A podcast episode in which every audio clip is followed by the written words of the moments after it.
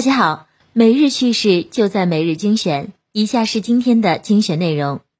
作为美国广受欢迎的短视频平台，TikTok 上诞生了一大批以短视频内容创作为收入来源的草根网红。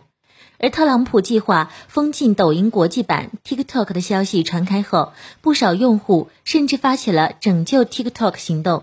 超五千四百万 TikTok 用户在美国自媒体平台 Medium 上发表了一封写给特朗普的公开信，称 TikTok 实现了脸书和 Ins 等社交媒体永远无法实现的互动，呼吁要让资本来解决 TikTok 的问题，而不是国家干预。在极微网看来，特朗普本想利用 TikTok 为自己的大选助力，但这一行为危害到了 TikTok 用户的利益。面对各方面的压力，不知道最后特朗普会做出怎样的选择。美团创始人王兴在饭否表示：“说真话要付出代价，说假话也要，但保持沉默的代价最大，尤其是全体保持沉默。”疑似针对近日争议言论的回应。此前，他曾怼淘宝不支持微信支付。还吐槽中国足球运动员跑不过清华普通男生。极微网认为，作为一个大公司的领导人，怕影响公司形象、股价，言论很难自由。大多数人都选择了沉默。像王兴这么感受的很少，为他感受的勇气点赞。万科集团创始人王石在谈及二十岁焦虑发愁的话题时表示。二十岁左右为财富发愁焦虑是很正常的，不需要太着急。他建议年轻人在没有想好的时候先找份工作，而不是来讲焦虑。他表示自己现在也在努力不掉队，不成为社会的负担。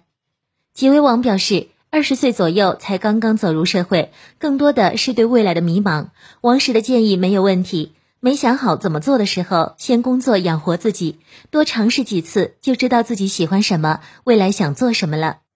近日，一则华中科技大学博士生张继和姚婷入选华为天才少年的消息引发舆论关注。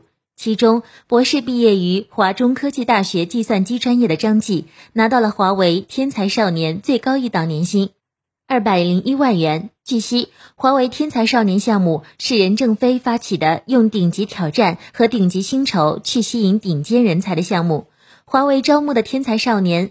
工资都是按年度工资制度发放的，共有三档，最高年薪达二百零一万元。目前，全球仅四人拿到华为天才少年最高一档年薪二百零一万元。在极微网看来，华为愿意拿出百万年薪去吸引人才，不得不佩服领导人任正非的魄力和远见。可能这才是华为吸引人的地方吧。韩国、日本等相继发布对第六代移动通信技术六 G 展望。力图加快六 G 领域布局。有观点称，一些国家可能试图跳过自身技术不占优的五 G 部署，直接实现六 G，从而跨越发展。但多数专家认为，基本不太可能，因为在这之前需要五 G 技术打好地基。极微网表示，没有好的地基，再高的大厦都是空中楼阁，还是脚踏实地打基础，慢慢追赶吧。以上就是今天的全部内容了，感谢大家的收听，我们下期再见。